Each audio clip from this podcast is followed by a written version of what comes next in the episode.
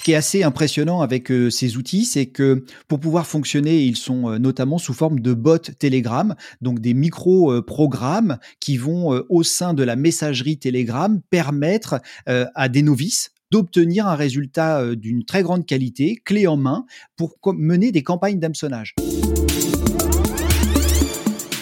Le mois prochain, c'est un événement en France, c'est ce qu'on appelle le Cybermois, euh, organisé par euh, euh, cybermalveillance.gouv.fr, qui est l'organisme et le groupe d'intérêt économique qui gère la cybersécurité, qui essaye de faire de la prévention.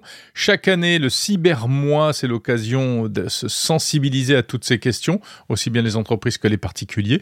On en parle avec Benoît Grunemwald. Bonjour.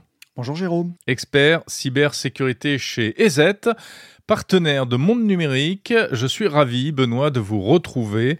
Il en sera ainsi chaque mois pour euh, s'intéresser à ces questions cyber. Alors, il faut dire que l'été a été particulièrement chargé. Il y a eu multiplication d'attaques. Hein. Il y en a même une qui est encore en cours, enfin qui a encore des conséquences. Ça concerne notre chère ville de Las Vegas. Je dis la, notre chère ville parce que c'est la ville du CES. Euh, et là, ils se sont fait attaquer leur casino. C'est spectaculaire. C'est spectaculaire parce que euh, beaucoup de, casinos sont à l'arrêt, MGM euh, et César, et euh, ça représente quand même un, un gros volume d'affaires. Et on s'aperçoit à quel point, quand l'informatique s'arrête, eh bien, euh, beaucoup de choses s'arrêtent. Donc, euh, les, les, les, fameux bandits manchots, cela fait euh, bien longtemps que ce sont des ordinateurs. Ils sont à l'arrêt. On voit les salles entièrement vides, les machines complètement noires. D'ailleurs, ça permet de, de voir à quel point le l'écran a une place importante sur cet objet connecté. Et puis, on, on, a vu également des files d'attente interminables dans les hôtels parce que, bien entendu, le dispatch des chambres et puis finalement quasiment tout le fonctionnement de l'hôtel est régi par, euh, par l'informatique. Ah bah oui, oui, on, le sait, on s'en rend compte quand on arrive à Las Vegas, effectivement, euh, on s'enregistre sur des bornes automatiques, on se préenregistre à l'avance, enfin tout, tout est géré par ordinateur. Déjà que malgré tout, il y a des files d'attente, j'imagine ce que ça doit donner en ce moment. Et puis euh, les joueurs aussi qui sont hyper mécontents parce que euh, bah, les machines à sous ne marchent plus, il y en a qui ont dû perdre de l'argent, etc. Donc Las Vegas, mais c'est pas tout. Il y a eu également cette année des choses qui nous touchent un peu plus, d'un peu plus près, des fuites de données euh, massive, assez spectaculaire euh, ici en France. Effectivement, euh, on pense à Pôle Emploi, on pense à NJ, euh, et, il y a un point commun entre ces, deux fuites, euh, c'est que ce sont des, sous-traitants qui ont été attaqués, des sous-traitants avec qui ces entreprises, euh, qui ne peuvent pas réaliser l'intégralité du traitement des, données que nous leur confions et dont elles ont besoin pour travailler, et donc les confient à des sous-traitants qui eux-mêmes vont opérer certains services ou agir au nom de l'entité. Oui, puis alors là, enfin ça, nous touche vraiment d'assez près parce que voilà, il y a beaucoup de Français qui sont concernés et ces données qui ont été volées, elles risquent d'être réutilisées. Hein. Alors, elles peuvent être réutilisées en plus dans différents scénarios. Euh, je pense euh, au, au, cas le plus classique, hein, finalement, c'est euh, l'hameçonnage, mais euh, euh, aussi sur des, des scénarios d'usurpation d'identité. quand vous fournissez à, à, Pôle Emploi, notamment à une administration d'une manière générale, ou à une grande entreprise, des données confidentielles sur vous, personnelles, eh bien, ça peut tout à fait être utilisé pour pouvoir usurper votre identité dans d'autres cas, voire dans d'autres pays ou, ou d'autres endroits où les, les personnes qui sont en face de vous ne sont pas très scrupuleuses quand elles ne sont pas dans la combine. Alors justement, euh, Benoît Grunemwald, votre euh, entreprise EZ, spécialisée qui fait de la recherche aussi sur toutes ces questions-là, euh, bah, vous avez découvert cet été précisément ce qui se passait dans le darknet où évoluent les, les, pirates et vous avez mis la main sur une espèce de trousse à outils du, du pirate informatique en fait. Effectivement, euh, notamment pour euh, générer des, des campagnes d'hameçonnage. Alors, ce qui est assez impressionnant avec euh, ces outils, c'est que pour pouvoir fonctionner, ils sont notamment sous forme de bots Telegram, donc des micro-programmes qui vont au sein de la messagerie Telegram permettre à des novices malheureusement la plupart du temps, eh bien euh, d'obtenir un résultat euh, d'une très grande qualité, clé en main, pour mener des campagnes d'hameçonnage.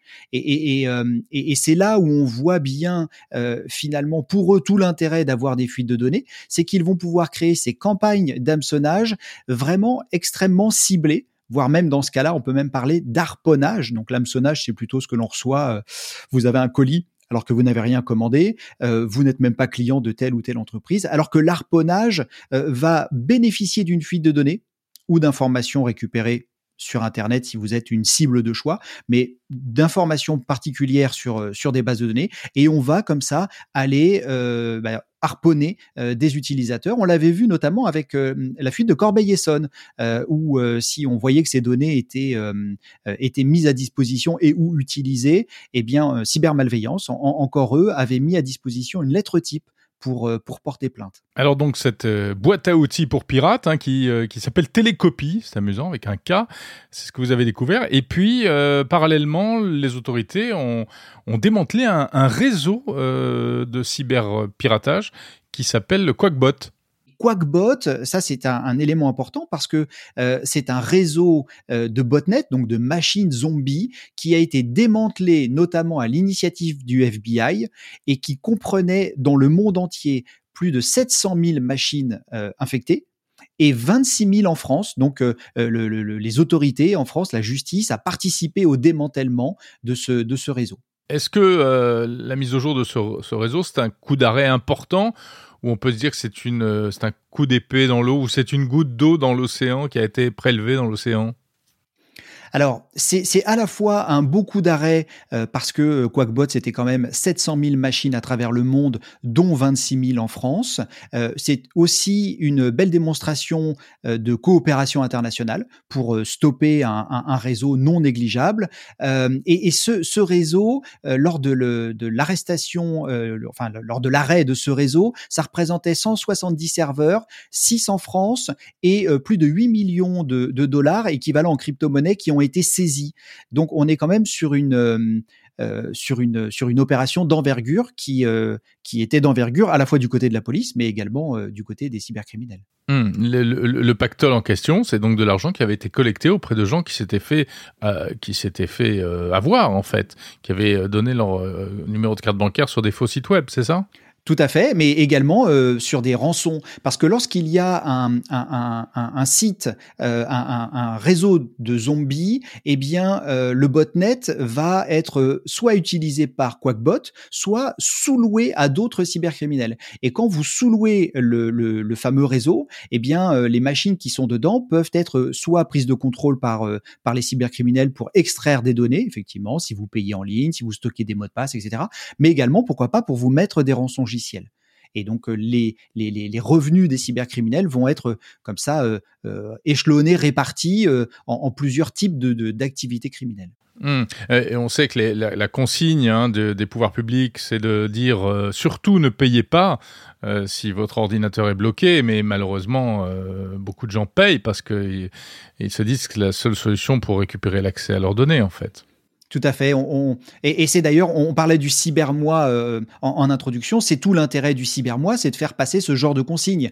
Euh, ne payez pas, déposez plainte, euh, gardez votre machine allumée mmh. et ne l'éteignez pas pour que bien souvent les clés de chiffrement restent en mémoire. voilà, conservez, conservez la preuve. alors c'est toujours c'est toujours un événement traumatisant. On oublie aussi bien souvent de le mentionner, mais une attaque de rançon c'est euh, c'est très traumatisant. On n'a plus du tout accès à son ordinateur.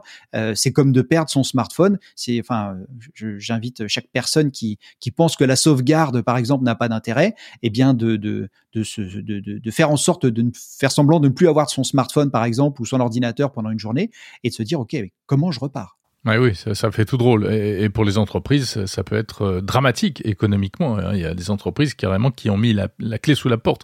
Je retiens une chose dans, dans, dans, dans ce que tu dis, Benoît, c'est ne débranchez pas votre ordinateur si vous êtes euh, victime d'un blocage comme ça effectivement, il y a quelques quelques éléments à, à, prendre en compte. On a bien, alors les, les, les, hotlines ont l'habitude de nous dire avez-vous débranché, rebranché votre ordinateur ou votre box quand celle-ci semble mal fonctionner?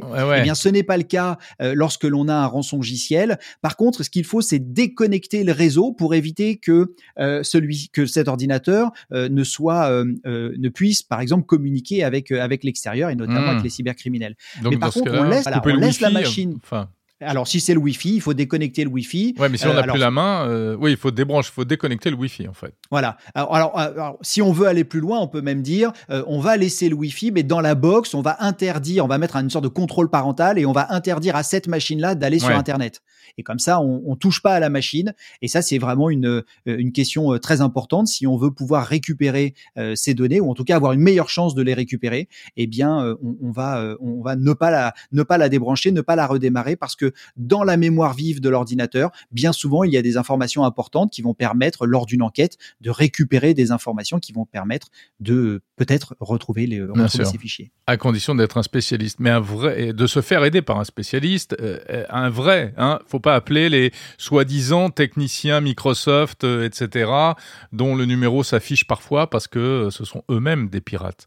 On aura l'occasion. Ou, son cousin, sauf si lui-même est habilité à le faire et, et a, des, a, l'habitude de le faire, parce qu'effectivement, beaucoup de spécialistes se disent spécialistes, mais vont plutôt créer des dégâts que nous aider. Oui, donc il faut, je pense, dans ce cas-là, renvoyer une fois encore sur le portail euh, cybermalveillance.gouv.fr où il y a euh, tous les conseils et puis il y a même des listes de spécialistes euh, cyber, hein, de prestataires labellisés, tout à fait. De prestataires labellisés, voilà, absolument, c'est très important. vous allez suivre un questionnaire. Vous allez suivre un questionnaire et, et dans ce questionnaire, eh bien, à l'issue de ce questionnaire, vous aurez des recommandations et, et, et, pour les cas les plus graves, vous aurez vous aurez même une liste de prestataires labellisés qui vont pouvoir vous accompagner. Alors si vous êtes une entreprise, euh, euh, on, sait à quel point il est urgent d'agir. Euh, si vous êtes un particulier, vous, vous aurez peut-être ou pas les moyens de vous payer ces spécialistes parce que c'est assez cher.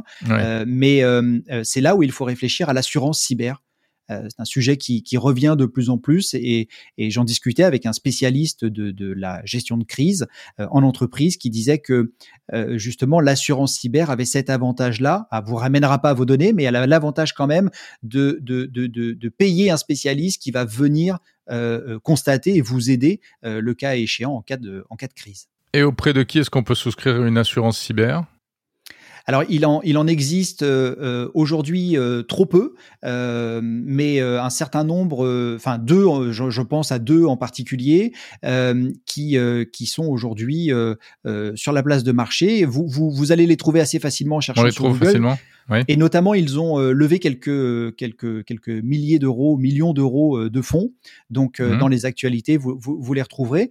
Et ensuite, si vous avez déjà une assurance, eh bien, renseignez-vous auprès de votre assurance pour savoir s'il y a un volet cyber qui, qui vous couvre en cas de problématique. Et puis, surtout, étudiez, étudiez bien les, les, les, les, garanties et les conditions.